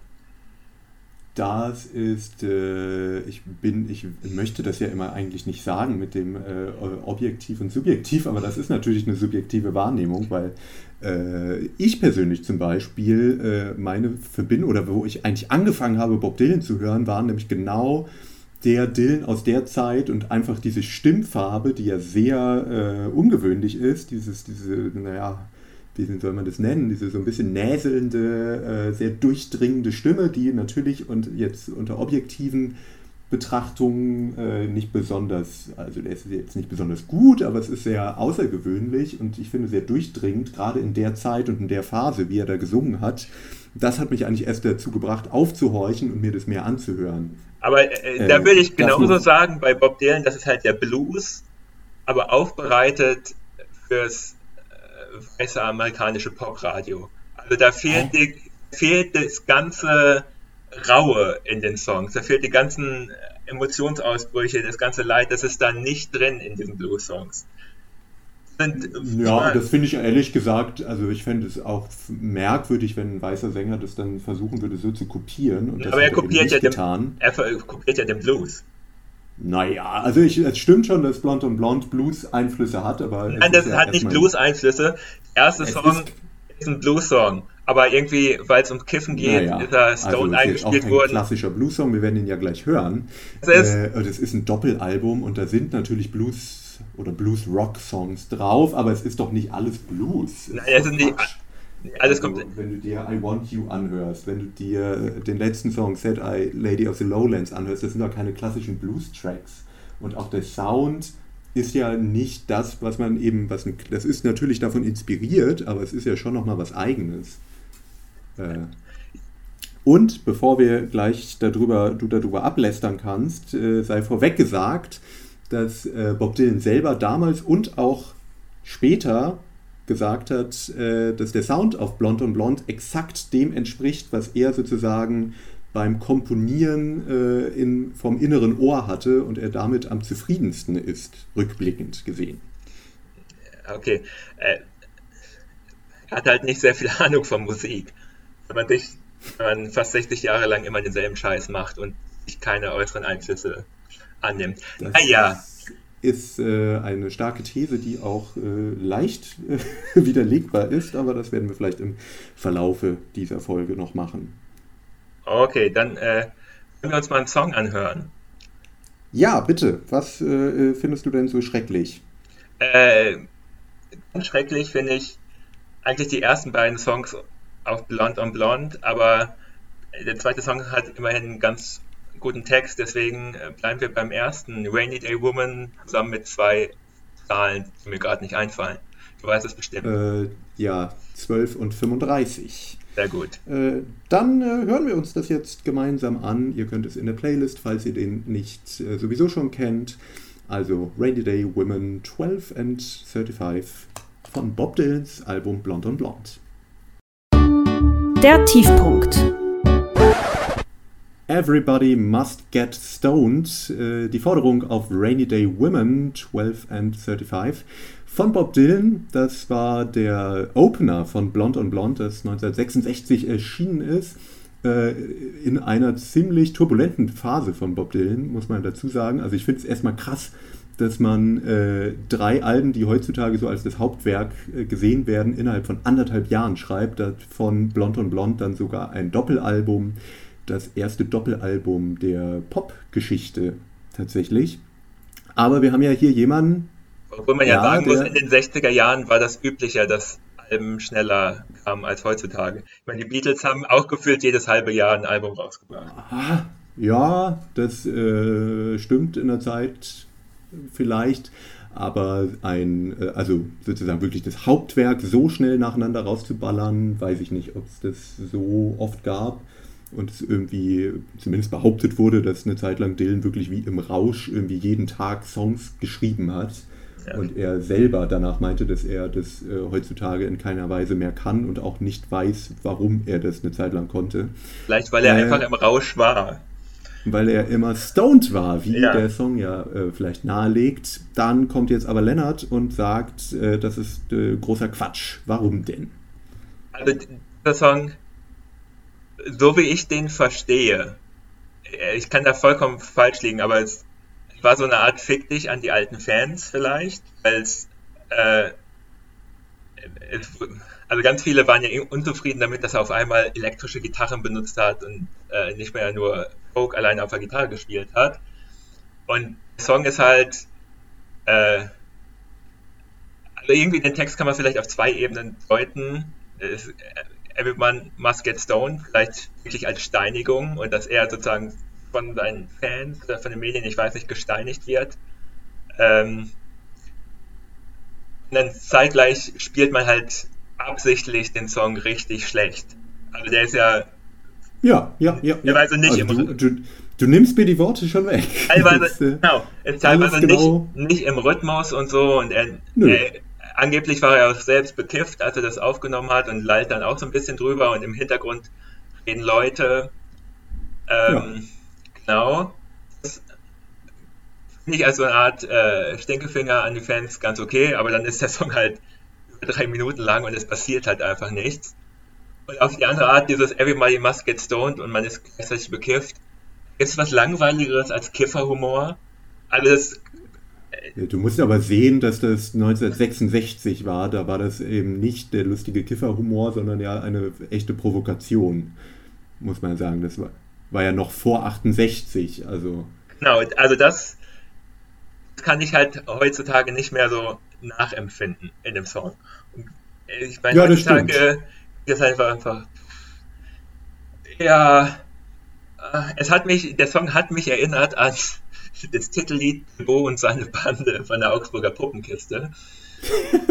Hört euch das mal an. Äh, Fun Fact, die wollten nämlich auch darstellen, dass natürlich Bilbo und seine Räuberbande äh, äh, irgendwelche Räuber sind und deswegen nicht der Song nicht äh, Hochglanz produziert sein kann und deswegen haben sie das Orchester abgefüllt vor den Aufnahmen, dass sie auch absichtlich schief spielen. Äh, das ist, glaube ich, von 67. Also Augsburger Puppenküste auf der Höhe der Zeit. Äh, ja, das äh, kann gut sein. Ich bin großer eigentlich äh, Fan. Ähm, naja, aber ich sehe immer noch nicht, was daran jetzt so schlimm sein soll, nee. weil es ist halt einfach, es ist ja eher ein Intro als äh, ein vollwertiger Song. Naja, aber es, interpretiere ich das. Er ist relativ vier, lang dafür. Ja, drei, vier Strophen. Das stimmt. Und ja, aber er ist ja halt auch nicht, er ist ja auch nicht komplett dumm. Also es ist ja eben schon wieder ein äh, äh doppeldeutiger Text, den man so und so interpretieren aha, kann. Ein Teekesselchen, wow. Uh, also, naja. Also das also, ist wirklich. So. Also, aber das ist kein Song, den irgendjemand anders gemacht würde, wo man sagen würde, oh, das ist aber, das ist aber schlau, dass das gemacht wurde. Das ist halt einfach ein äh, lustig gemeinter Song, so ein bisschen dämlich und naja, wenn du dir den Text genau anguckst, dann hat er ja schon sein, also das ist ja eben nicht. Wow, christliche so Anspielung. Ah. Naja, es ist halt nicht wie T.S. Ullmann es schreiben würde. Ja, okay. Also es ist halt schon, du weißt, also es ist ja auch nicht 100 pro klar, wir interpretieren Ich sag ja auch so nur overrated, ich sag nicht so schlimm wie T.S. Ullmann. Naja, aber das würde ja beinhalten, dass der Song jetzt total gehypt würde, aber das ist, also ich meine, es ist schon ein bekannter Song, aber es ist jetzt auch nicht das, wo mit man jetzt Bob Dylan vor allem äh, jetzt identifizieren würde. Aber trotzdem, also ich finde, das ist ja auch das, was mir an dem Dylan aus der Zeit gefällt. Es hat einen gewissen unterschwelligen Humor. Äh, vor allem, wenn man bedenkt, also erstmal so einen Song als erstes draufzupacken, eben so ein, im Grunde genommen ja eine Verarsche.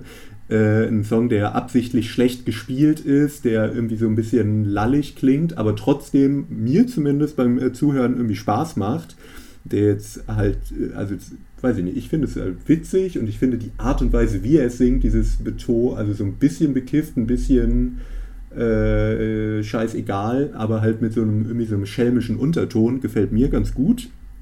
Und eben, dass man es auf den Text ja auf verschiedene Ebenen nochmal bringen kann. Also es ist ja eben nicht umsonst, dass es Everybody Must Get Stoned heißt, also dass er eben nicht nur über sich selber weint, äh, dass jetzt die, die Medien und die Fans so böse zu ihm sind, sondern dass er das ja auf eine äh, etwas allgemeinere Ebene führt und dass das ja vielleicht könnte man sagen, auch ein gesamtgesellschaftliches Ding ist, dass wenn Menschen. Bla, bla, bla. Also, du Menschen, klingst genauso wie jeder Bob Dylan-Fan, der halt in jeden Pups von ihm irgendwas reininterpretieren will. Das war eine ja, guck dir doch den Text an. Der, okay. Guck den Text dir doch an oder ihr, die ihr das hört. Also natürlich ist es ja, kann man schon daraus ziehen, dass eben Leute, die nicht ihrer Rolle entsprechen, ähm, dass die äh, im übertragenen Sinne ähm, gesteinigt werden von Gesellschaft, Medien, was auch immer. Aber äh, ha, ha, ha, ich bin bekifft. Das ist gleichzeitig auch noch die Grundaussage von dem Song. Also, ja, gut, das ist halt vielleicht ein bisschen billiger Gag, der damals nicht so billig war. Ne? Aber die, die eigentliche Message, muss ich sagen, gefällt mir ganz gut und die ist eben auch wieder nicht so plump gemacht, sondern eben relativ verklausuliert. Äh, Damit man da schön alles rein interpretieren kann und ihn einfach, er ist gut geschrieben, der Text, aber ich finde auch nicht, äh, trifft kein Thema auf den Punkt. Das ist auch nicht unbedingt, also das ist was, was Bob Dylan auch kann, aber nicht ja. unbedingt das, was ihn in der Zeit, glaube ich, interessiert ja, hat. Aber mein großes Problem ist, es ist wirklich von der Musik her 0815 12 Bar Blues-Schema halt nur scheiße gespielt. Und danach kommt ein Song, der ein 12 Bar Blues-Schema ist, in gut gespielt. Und da muss ich sagen, wer heute sagt, das Medium-Album ist kaputt, es war schon damals kaputt. Also wer so langweilig ein Album starten kann, ohne irgendwie einen Also das findest du langweilig? Also ich finde, die, wenn man sich Rainy Day Women anhört, ist es auf keinen, also man kann es ja sogar schlecht finden, aber ich, es ist nicht langweilig. Ich finde, ja, äh, auf Dauer ist das äh, langweilig. Ja, in derselben Zeit haben die Mothers of Invention crazy shit gemacht und das, 1966, ja, da wäre ich mal 67, 67. Ja. Album aufgenommen. Äh. Vorher haben sie natürlich schon Musik gemacht. Aber egal, ähm, was ich sagen möchte, ist die Kombination. Also okay, man macht diesen Anfang, halt so ein bisschen äh, lustig ist und Leuten vor den Kopf stößt und danach macht man den langweiligsten Blues-Rock-Song aller Zeiten auf die Platte. Und das wird dann feiert als äh, das einzige großartigsten Alben aller Zeiten. Also was ich einfach nur sagen möchte, ist- ist, es ist eine Zusammenstellung von Songs, die nicht gerade also geraten ist. Und es sind gute Songs auf diesem Album auch weiter drauf, aber allein dieser Einstieg in das Album, boah, ist das Altherrenrock. Ist das schlimm. Obwohl er damals ja noch so jung war. Äh, Also das würde ich, also äh, Altherrenrock würde ich das nicht nennen, vor allem weil es ja eben in der Zeit, was, äh, also wer hat denn solche Musik gemacht? Das gab es ja halt eben auch nicht so viel. Blues? Wenn, naja, es ist ja, also es ist ja kein Blues-Album, wie wir es ja vorhin schon gesagt Ja, haben. aber diese Musik, diesen Song, naja, den ich gerade der meine, eine Song, der auch Pledging My Time, über den du ja eigentlich redest, der zweite Song, ist ja kein rein, also es ist halt ein Blues-Rock-Song. und das ist es ja ist ein Chicago also weißer- Song. Weißer Hundertprozentig. Prägung. Genau, weißer Naja. Prägung, was heißt, was er halt furchtbar langweilig gemacht wurde. Das ist jetzt erstmal egal, äh, was man schon sagen kann. Das haben außer den Stones, glaube ich, kaum Bands damals gemacht. Von daher ist es eben nicht Altherrenrock, den man schon tausendmal gehört hat, 1966. Ja, Ob also das jetzt, äh, also ich bin, also ich würde Dylan und die Stones können froh sein, dass es damals keine Cultural Appropriation Diskussion gab. Ja, das äh, stimmt zwar, wobei ich sagen würde, dass äh, Bob Dylan sich da jetzt eigentlich nicht so oder weniger stark schuldig gemacht hat äh, im wohl. Laufe seiner Karriere. Er Ähm, hat nicht seine gesamte Karriere darauf aufgebaut. Eben. Und äh, sich vielleicht auch im politischen Sinne eigentlich meistens ganz gut positioniert. Äh, das aber führt jetzt zu weit. Ich würde sagen, Pledging My Time, äh, wir wir reden jetzt so viel drüber, dass wir ihn vielleicht einfach mal in die Playlist packen, ist auch überhaupt nicht meiner, einer meiner Lieblingssongs. Ist, glaube ich, von dem Album der Song, der mir am wenigsten gefällt. Da äh, würde ich dir recht geben. Aber das macht ja kein Album aus. Es ist vor allem ein Doppelalbum, Ja, das äh, ewig lang ist und äh, Genau, da möchte ich auch zu sagen, das zeigt schon, Doppelalben funktionieren nie. Es müssen immer diese scheiß Füller drauf. Ach, schlimm. Ja, ja gut, das, äh, ich weiß nicht, was eigentlich der Hintergedanke war, außer vielleicht, es hat noch nie jemand ein Doppelalbum gemacht, also mache ich das jetzt. was ja erstmal auch ein äh, irgendwie kreativer Ansatz ist. Ich finde auch Blond und Blond, viele Leute äh, finden ja, dass es das beste Bob Dylan-Album ist, das finde ich auch nicht, aber es ist trotzdem ein sehr gutes und ich mag auch bei vielen Songs, gerade bei denen, die nicht so starken Blues-Einfluss haben, mag ich den Sound sehr gerne und ich finde, es sind eben auch nicht einfach Musiker, die äh, sozusagen uninspiriert irgendwas runterdudeln, Nee, nee, sondern es ist sehr, es sind halt sehr spontane Sessions gewesen und ich finde, das hört man auch. Ja, genau, Das- es, es sind halt alles Profimusiker, die auch unglaublich gut sind. Ja. Äh, aber gleichzeitig Aber will ich da immer sagen, wie viel hatte Bob Dylan eigentlich großartig mit der Musik zu tun, jetzt bis auf Melodie und Akkorde? Sehr viel. Naja, er hat eigentlich, soweit äh, man das zurückverfolgen kann, er hat die Sessions äh, angeleitet und er hat dann wirklich gesagt, hier äh, Musiker, du spielst jetzt, keine Ahnung, den Gitarrenpart, du spielst jetzt die Orgel und das dann ganz zackig durchgezogen, teilweise so schnell, dass die äh, Musiker noch gar nicht richtig das spielen konnten, aber er eben diese Spontanität eigentlich äh, vor allem haben wollte. Das ist, das ist doch Romantik, Schwasch, das sind Profimusiker. Natürlich, wenn die jetzt so, ich bleibe Ja, jetzt das mal bei dem ja Standard, nachhören. bei dem Standard Blues sind, die können natürlich sowas aus dem Ärmel schütteln, ohne Naja, im Probleme. Standard Blues schon, aber wenn du Ah. dir zum Beispiel Like a Rolling Stone, das ja der absolut bekannteste Bob Dylan-Song wohl Ja. ist, anhörst, dann ist äh, einiges nicht so ganz intakt oder die Orgel äh, hat eigentlich nicht ihren Einsatz, den sie haben sollte, solche Sachen. Das hörst du auf Bob Dylan-Produktionen aus der Zeit immer wieder und das ist dem halt schon geschuldet. Es ist nicht perfekt und, und glatt, sondern es ist eben eher spontan, aber Er hat halt eine, ein- eine gewisse... Eine Live-Aufnahme mit Profimusikern, die deswegen immer noch gut klingen. Aber wie viel hatte dann Bob Dylan überhaupt Einfluss darauf? Wenn er gesagt hat, hier alles ganz schnell, dann haben die Musiker ein bisschen improvisiert. Also, Naja, einfach nur Songs ja sagen, geschrieben, also... na, aber das ist auch irgendwie so ein Mystizismus. Er hat Akkorde geschrieben und Lyrics, das heißt noch nicht, dass er der wirklich Song so ausgeformt hat, wie er jetzt ist. Also da sind halt die ganzen anderen Musiker auch dabei. Und er hat sich halt gute Musiker gesucht. Aber das ja, ist, das ist natürlich richtig. Da kann man, wenn man jetzt totaler äh, Dylan-Fanatiker ist, kann man sich das ja alles äh, irgendwie Take for Take anhören. Es gibt, es sind ja alle Takes dokumentiert. Es sind auch verschiedene Sessions. Gerade bei Blond und Blond gab es erst eine Session mit äh, seiner Backing Band in New York. Äh, die das eigentlich, also es ist eine Liveband, die das eigentlich auch einspielen sollte. Und da hat er halt dann direkt gesagt, nee, das funktioniert nicht, die sind, das ist eine gute Liveband, aber es sind keine guten, also die machen nicht den Sound, den er sich vorstellt. Und er hat die komplette Session dann gecancelt und ist nach Nashville gegangen, um das dann so eben den Sound zu haben, wie er sich das vorstellt. Natürlich haben die da auch Einfluss drauf und ich will jetzt auch nicht sagen, dass, äh, also ich bin auch kein Fan von diesem Genius keine Ahnung, ja, das ist äh, Vorstellung, immer, das ist ganz schlimm. Quatsch. Also vor allem bei aber, Bob was das musikalisch angeht. Also ein super Texte, aber das musikalische ist jetzt wirklich auch nicht, wow, das hat noch nie jemand vorher gemacht. Aber egal. Nee, aber also ich meine, ich glaube, es ist trotzdem kein Zufall, dass äh, so viele Bob Dylan-Songs erfolgreich gecovert werden. Also wenn er ein, total, gar kein Verständnis von Songwriting hätte, und nur von Texten, dann würde das ja so auch nicht funktionieren. Aber sind es nicht immer dieselben drei Songs von ihm, die gecovert werden?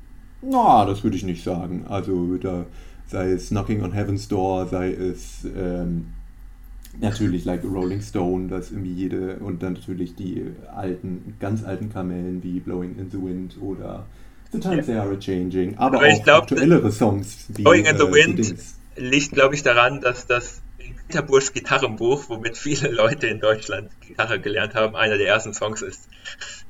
Ja gut, aber ich meine, es muss ja muss man ja auch erstmal da, dahin ja. kommen zu diesem Status. Aber auch aktuellere Songs wie irgendwie uh, Make You Feel My Love ist mittlerweile ein Standardsong von Adele und äh, in der Hinsicht ziemlich bekannt oder bekannter als das Original. Äh, was ich nur sagen will oder eigentlich sagen wollte, ist, dass er eben insofern eine wichtige Person war bei den Aufnahmesessions, dass er im Endeffekt derjenige war, der gesagt hat, ich habe die Idee, es soll so und so klingen und dann erst die Session beendet hat, als es so klang, wie er das wollte. Und jeder Song wurde ja auch x-mal eingespielt, bis das eben so war, wie er sich das vorgestellt hat. Aber natürlich spielen da die Musiker auch eine wichtige Rolle. Ja. Okay. ja. Können wir uns darauf einigen, aber das äh, finde ich ist schon eine Leistung, die man halt erbringen muss. Ja, aber es ähm, ist immer die Frage, wie, also, ja, äh, bewerten, hat er das so erzählt oder haben die Musiker das so erzählt? Und auch immer viel später wurde darüber so berichtet. Ähm, tatsächlich wurde das, was ich gerade erzählt habe, hat der Aufnahmeleiter, ähm, also es waren Interviewzusammenschnitte vom Aufnahmeleiter, von mhm. Studiomusikern, von ihm selbst. Okay. Also das Zitat, dass das der Sound ist, den er sich, also der sozusagen vor seinem inneren Ohr beim Schreiben war, dass das auf dem Album dem am nächsten kommt, das stammt von ihm selbst. Aber wie die Session abgelaufen ist, das kam eher von den anderen Beteiligten. Okay, okay. Bob Dylan eigentlich auch kein Typ, der, also ich finde, was ich sympathisch an ihm finde, ist, dass er nicht also er erzählt ja nicht viel in Interviews und er hat auch damals schon nicht viel erzählt und er ist jetzt nicht derjenige, der sich selbst, also vielleicht dadurch, dass er wenig erzählt, hat er mehr Mythos aus sich gemacht, als er vielleicht wollte. Aber äh, er, ist jetzt, er ist jetzt kein niemand, der groß prahlt oder protzt. Das ja. finde ich eigentlich ganz schön. Ja, ich muss auch sagen, ihm als Person kann ich jetzt nicht so viel vorwerfen. Außer, also ich eine komische christliche Phase in den 70 waren die 70er Songs, oder? Ja, ja, ja. Die, die ist schon merkwürdig. Also da fragt man sich das so ein bisschen, welche Drogen haben das beeinflusst? oder war es, äh, irgendwie ein Drogenausstiegsprogramm? 12 Steps? Oh also äh, das dazu, also das ist ja wirklich ja, abstrus teilweise, was da passiert ist. Das stimmt. Äh, äh, da haben sich ja auch, aber gut, man könnte ihm insofern zumindest positiv sagen, er hat nie das gemacht, was äh, Fans und Medien oder was auch immer gerne äh, von ihm gehabt hätten. oder es war ihm zumindest relativ egal, wie äh, das jetzt ankommt, aber das war halt natürlich, das würde ich auch sagen, es gibt die drei christlichen Bob Dylan-Alben, die sind wirklich schrecklich. Obwohl ich sogar sagen würde, wenn der Text teilweise nicht wäre, gäbe es Songs, die mir ganz gut gefallen aus der Phase, aber die werden dann durch die auch wirklich lyrisch nicht Anspruch, also nicht ansprechenden, sondern wirklich total äh, in your face getexteten Halleluja, ich liebe, ich liebe Jesus Texte kaputt gemacht. Kann man sich aber mal äh, spaßeshalber anhören, ja, zum Beispiel in, ein Track. In der Phase ist ja. Kanye West ja gerade auch. Das, ja, jeder genau. große Künstler hat das anscheinend mal. Anscheinend. Das, äh, vielleicht kommt es durch die Drogen und Midlife Crisis, ich weiß nicht. Hört euch doch mal Property of Jesus an und äh, denkt euch ein anderes Wort als Jesus. Vielleicht wird dann ein guter Song draus. Äh, aber das Schöne an Bob Dylan, wie ich finde, ist, dass er in so langer Karriere. Property of ja, Jesus. Man denkt die ganze Zeit, es geht Haha. über Kanye und dann ist es bestimmt ein Spitzensong. Ah, Property of Jesus finde ich wirklich. Naja. Wollen wir uns wirklich mit Kanye als Person identifizieren? Äh, ich weiß nicht. Aber noch zu Bob Dylan. Äh, wir müssen es ja weiter thematisieren. Äh, was ich schön finde, ist, dass er bei. Ja, wir müssen. Du hast das. Dafür haben wir so lange über echt gesprochen.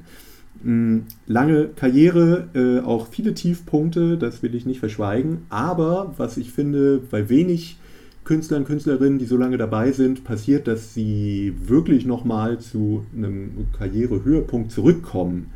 Also oft, also zum Beispiel so ein Paul McCartney, finde ich, lebt total von seinem Mythos, hat aber keine wirklich relevanten Alben mehr gemacht seit Jahrzehnten. Ähm, Aber er hat noch ein Gutes gemacht, das also vor zehn Jahren oder so. mhm. Äh, das war, glaube ich, kurz nach der Scheidung oder so. Äh, das war, das war echt ganz in Ordnung. Ich muss noch mal raus. Ist so ein, es ist ein Garten, glaube ich, vorne drauf auf dem Cover. Das war so sehr folkig und Weltmusik-mäßig. Naja, aber es Na hat natürlich keine Relevanz gehabt. Ja, das ist Obwohl, ich bei, bei er hat mit Kanye und Rihanna einen Song aufgenommen. ja, Das keine oh Gott. Relevanz ist. Nee, der war auch ganz schlimm. Ja, ich, Ähm, äh, das ist eine der, eine der schlimmsten Kanye-Singles, würde ich sagen. Und ja, da war doch auch Bono mit dabei, oder? Echt? Und es liegt Ja, an ja, Paul ja. McCartney, fürchte ich, dass er so schlimm geworden ist. Ja, Naja. das, das war wirklich nicht schön. Naja, auf jeden Fall hat er, also ich finde, es gibt, es gibt viele nicht sehr gute Bob Dylan-Alben, aber auf fast allen ist immer mindestens ein Song, der mir ganz gut gefällt. Und dann kam 1997 das Album Time Out of Mind, äh, wo man eigentlich Bob Dylan schon abgeschrieben hatte. Er äh, so ein bisschen Alkoholprobleme vorher gehabt hatte, ewig kein neues Material veröffentlicht hat. Und dann kam dieses Album und hat ihn eigentlich, würde ich behaupten, den Status gebracht, den er heute hat, nämlich als ja irgendwie lebender Mythos. Äh, was, wie ich finde, sehr, sehr gut gelungen ist und ein sehr gutes Alterswerk, was jetzt auch schon wieder ewig alt ist. ähm, und daraus würde ich jetzt mal ein Highlight spielen und da können wir gleich mal drüber diskutieren, wie gut oder schlecht das ist. Äh, der Track heißt Not Dark Yet. Man, I hate your band.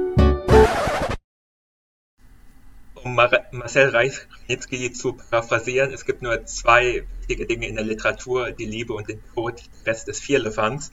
Insofern ein schöner Song über den Tod, den wir gerade gehört haben. Ja, also du hast es eigentlich schon zusammengefasst, weil das ist eigentlich das, was mir äh, äh, gefällt. Also nicht der Tod, aber dass es ein schöner Song darüber ist. Also ich finde, äh, wenn man sich den äh, Text anguckt, ist der schon gar nicht mal so positiv.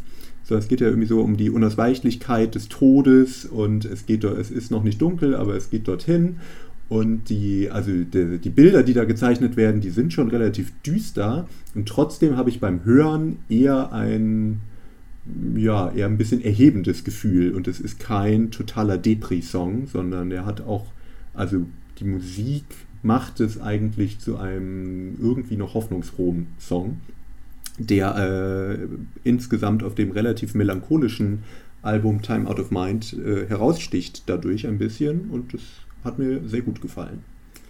Äh, gegen den Song kann ich auch nichts sagen. Sorry, langweilig, aber es ist ein guter Song. Gut, dann äh, sind wir. Haben wir das erledigt? ähm, was mir noch einge also als du eben gesagt hast, sein Comeback Ende der 90er, ähm, Ja, eine Phase, oder was heißt, eine Phase von Bob Dylan kann man ja fast nicht nennen, aber ein, äh, Zusammenschluss von Künstlern, die ich sehr gut fand, waren die Traveling Wilburys Ende der 80er.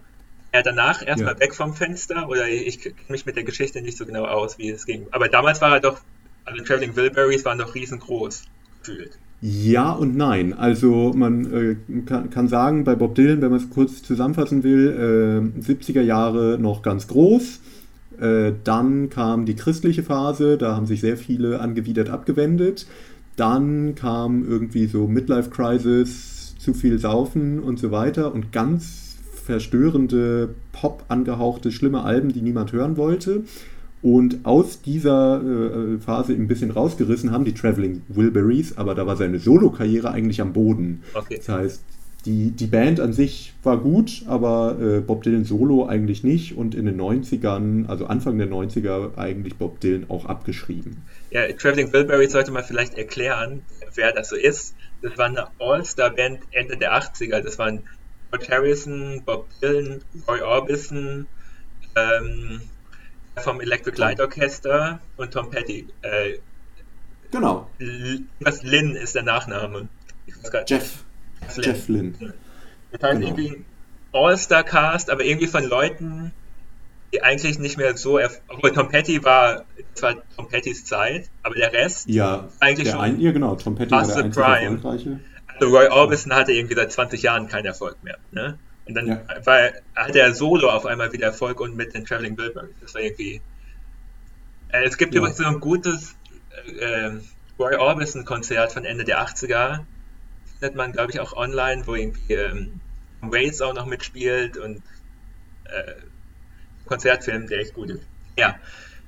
Äh, ich bin auch. Äh, aber das wollte ich, ich gerade einfach nur wissen, wie, wie da der Stand war, weil ich immer dachte, okay, da war er auf einmal wieder groß, aber lag es nur an der Ja, es war recht oder? unerwartet. Also, wenn man noch ein bisschen in, äh, tiefer reingehen will, er hat in den Ende der 80er ein Album gemacht, was zwar kommerziell jetzt auch nicht so wahnsinnig erfolgreich war, aber sozusagen in der Kritik auch heute noch ganz gut wegkommt. Oh Mercy, und das hat er zusammen mit dem Produzenten Daniel Lanois, der wiederum ein Teil von dem damals Erfolgsduo Brian Eno, Daniel Lanois, die zum Beispiel U2 oder die ganzen erfolgreichen U2-Alben gemacht haben. U2 haben den wohl sogar an Bob Dylan vermittelt der eben in der Krise war und das war schon ganz gut.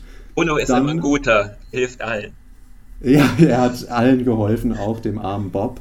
Äh, und dieser Daniel Lanois hat dann 1997 eben auch wieder Time Out of Mind produziert und ich finde, man hört das. Also, das ist ein Sound auf dem Album, der ja sehr hallig, sehr breit irgendwie ist, äh, den okay, Bob Dylan selber übrigens gar nicht gefallen hat zu, äh, äh, zu äh, U2 dann natürlich sehr gut, was Handiges. Genau, ja, okay. ja äh, nur finde ich, also mir gefällt es dann unterm Strich bei, Bo, äh, bei Bob Dylan besser als bei U2, weil es eben nicht diese Breitwand, also es ist ja keine Stadionmusik, ganz im Gegenteil, es ist ja dann eben zwar hallig, aber gleichzeitig irgendwie Bob Dylan äh, raspelt da irgendwie was drüber und macht jetzt keine großen Gesten, das finde ich eigentlich ganz cool ja, dann merkt man wieder, was für eine wichtige Rolle auch ein Produzent in einem, bei einem Album spielen kann und dass halt nicht immer nur der Künstler ist, sondern viele äußere Faktoren halt auch eine Rolle spielen. Also wieder gegen dieses mystische, es gibt einen Künstler und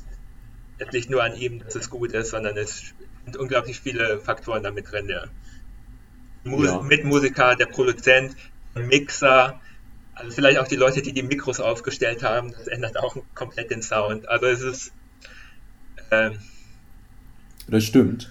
Äh, wobei, also ist, das ist ja halt interessant dann zu sehen, wenn man, äh, also die alten Bob Dylan-Alben, da würde ich behaupten, da waren also es war halt eine Zeit, wo produktionstechnisch noch nicht so viel gemacht wurde, wie dann in den 90ern natürlich. Von daher finde ich, spielt es da vielleicht nicht so eine starke Rolle wie dann bei so einem Album, aber da würde ich dir recht geben. Interessant daran ist, dass ja Bob Dylan damit gar nicht zufrieden war und es wohl äh, starke Spannungen während der Produktion gab, bis hin zu einer irgendwie knapp vor einer Schlägerei vor dem Studio zwischen Bob Dylan und Daniel Lanois und Dylan erst das Album gar nicht veröffentlichen wollte, weil er so unzufrieden mit der Produktion war und dann irgendwie vom Label reingequatscht wurde, dass er es vielleicht doch lieber machen sollte und das Label im Endeffekt auch recht hatte und das ja ein großes Comeback war. Nichtsdestotrotz hat er danach alle Alben selber produziert ähm, und ja, kann man drüber streiten. Ich muss sagen, ich mag die Lanois-Produktion lieber als seine eigenen. Aber trotzdem würde ich sagen, auch in späteren Alben sind ganz gute Sachen dabei. Und was äh, man ihm auf jeden Fall auch als Produzent, also bei den Sachen, die er jetzt in den letzten Jahren, Jahrzehnten selber produziert hat, äh, positiv vermerken kann, ist, dass er sich immer gegen Loudness War, auch in der Zeit, wo das total hip war und äh, genreübergreifend, war Bob Dylan jemand, der das überhaupt nicht gemacht hat, wo in der Musik immer noch sehr starke ähm, Lautstärkeunterschiede sind und auch, dass eben nicht so ein Soundbrei gemixt wurde. Ja, aber Loudness War ist auch so ein Thema, da können wir irgendwann mal länger drüber reden, weil auch viel durcheinander geworfen wird und die meisten Leute nicht wissen, was Kompressionen sind, aber dann immer sagen, oh, das klingt so komprimiert. Ah, naja, äh, aber es stimmt schon, dass äh, ja. Musik insgesamt lauter geworden ist, was aber auch äh, produktionstechnische Gründe hat, dass man halt besser EQen kann und deswegen Sound sich nicht gegenseitig auslöschen und solche Sachen. Also es gibt immer noch. Ja, das stimmt schon, aber also, bei so, so Mitte 2000er, also es ist ja auch wieder anders geworden, aber so Mitte 2000er Produktionen von, keine Ahnung, Red Hot Chili Peppers oder so, die klingen für meine Ohren auch als Nichtmusiker einfach nicht schön. Also es klingt sehr breich, sehr alles gleich. Also es ist ja nicht nur laut, sondern eben sehr. Wir müssen noch mal eine Folge über die Red Hot Chili Peppers machen. Breich war da selten was. Es ist sehr, also da ist ähm, Rick Rubin hatte irgendwie eine komische Phase. Ich glaube, er ist auch immer noch in dieser komischen Phase. Äh, irgendwie in den 80ern, 90ern ziemlich geile Sachen produziert und dann ab 2000ern ja Linkin Park Alben von ihm produziert, die klingen so langweilig, also so ideenlos. Ja, aber Breich ja. will ich es nicht nennen. Zumindest nicht die Red Hot Chili Peppers. Oder deine Lieblingsband My Chemical Romance. äh, aber das führt ja weg vom.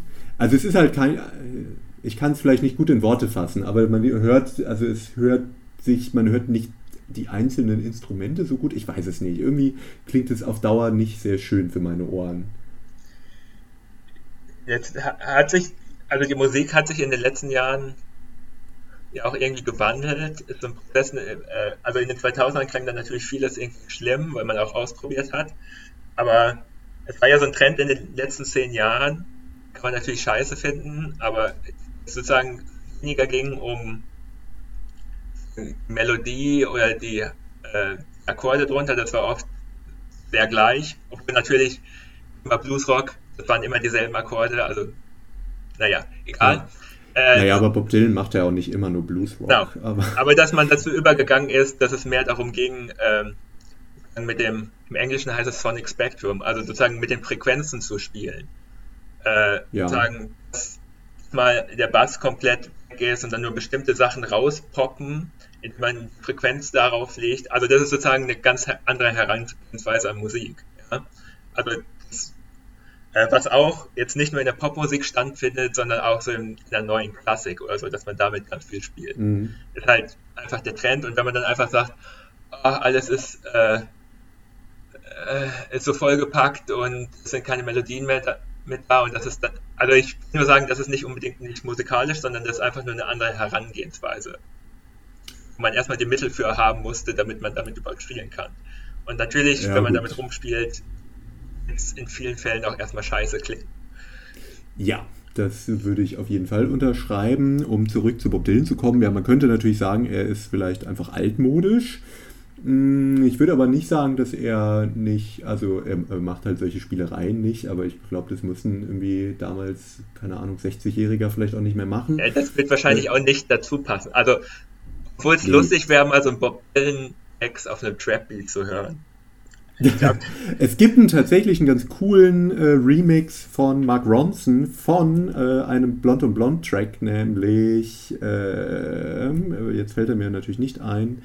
Äh, You'll go Your Way, I'll go mine. Naja, so ähnlich. Äh, guckt es euch einfach, äh. googelt einfach Bob Dylan, Mark Ronson, dann kommt ein ganz lustiger Remix. Song heißt und ich muss sagen, Song heißt Most, Most Likely You Go Your and I Go Mine. Richtig. Der ist eigentlich ganz witzig. Also es funktioniert ganz gut, aber hat natürlich mit dem Bob Dylan-Track nicht mehr so viel zu tun. Ähm, können wir ja mal in die Playlist aber packen. Ist es ein Remix oder ist es neu eingespielt? Weil, also, ist es von diesem äh, Album, wo er ganz viele Songs einfach gecovert hat? Also wo auch Valerie drauf ist? Nee? Nee, nee, nee, nee. Also das ist ein, also das ist die Gesangsspur von Bob Dylan, nur mit einer neuen Musik drunter, wenn ich mich recht erinnere. Hm. Das ist jetzt auch nicht. Klingt auch sehr ja. nach 2000er. Das war da in. Ist es, glaube ich, auch. Aber das ist, finde ich, ein nicht total schreckliches Experiment. Ja, äh, das Ex Experiment in die andere Richtung äh, kann ich jedem ans Herz legen. Das, ähm, das heißt The Grey Album, glaube ich, von Ninja Mouse äh, wo er äh, die Lyrics vom schwarzen Album von Jay-Z genommen hat und Leads aus dem weißen Album von den Beatles gebaut hat. okay, das kenne ich noch nicht. Äh, das durfte er halt auch nicht rausbringen, ja, rechtliche Gründe, aber man findet es ja. im Internet und es ist äh, nicht spannend. Okay. Ähm, wie kommen wir zu einem gütlichen Ende?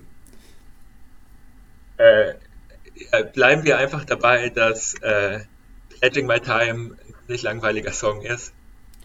Ja, damit kann ich leben. Ist auch Bob, wirklich nicht mein Lieblingssong. Und Bob Dylan auch so ein paar okay Songs hat er ja gemacht. das finde ich gut, Lennart, dass du dich dazu herablässt, äh, ihm das zuzugestehen. Das äh, ehrt dich, muss man schon sagen. äh, in, ja, insgesamt finde, ist es halt bei dieses. Man kann, also so viele Leute hören doch gar nicht Bob Dylan heutzutage, also vor allem in unserem Alter. Von daher kann ich das nur noch mal ans Herz legen, wenn man nicht äh, von der Musik generell schon abgeschreckt ist dann sich damit ein bisschen beschäftigen, äh, damit zu beschäftigen, weil ich finde, es gibt nicht so viel Musik, die ja im Grunde genommen ja immer noch Pop- oder Rockmusik ist, aber man trotzdem sich ein bisschen mehr mit beschäftigen kann, in den Texten vielleicht mehr als nur die eine Botschaft, die die Worte sagen, findet. Das finde ich immer eigentlich ganz schön. Und vor allem ist Bob Dylan irgendwie ein Künstler, der über Jahrzehnte interessant geblieben ist und sich nicht darauf versteift hat, immer das Gleiche zu machen, was aber natürlich auch dazu führt, dass er auch nicht immer äh, den Geschmack von allen Leuten trifft. Und ich muss mir jetzt auch nicht unbedingt die äh, Frank Sinatra-Alben der letzten Jahre anhören. Aber es kommt ja bald ein neues Album. Vielleicht äh, reden wir da nochmal drüber irgendwann. Ja, da, wir reden aber nicht über diesen 20-Minuten-Song. Sorry. Doch. Auf keinen Fall. Den, der längste Song in seiner Karriere und das mit fast 80 hat er noch rausgebracht. Ähm, Murder Most Foul. Wir packen ihn aber einfach mal aus Spaß in die äh, Playlist. Mal schauen, wie viele Minuten ihr es aushaltet. Äh, aber man kann dazu sagen, es ist eher ein Gedicht auf musikalischem. Ja. Äh, also ich, Bob Dylan ist vielleicht der Punkt. Ich frage mich wirklich, warum macht Bob Dylan Musik?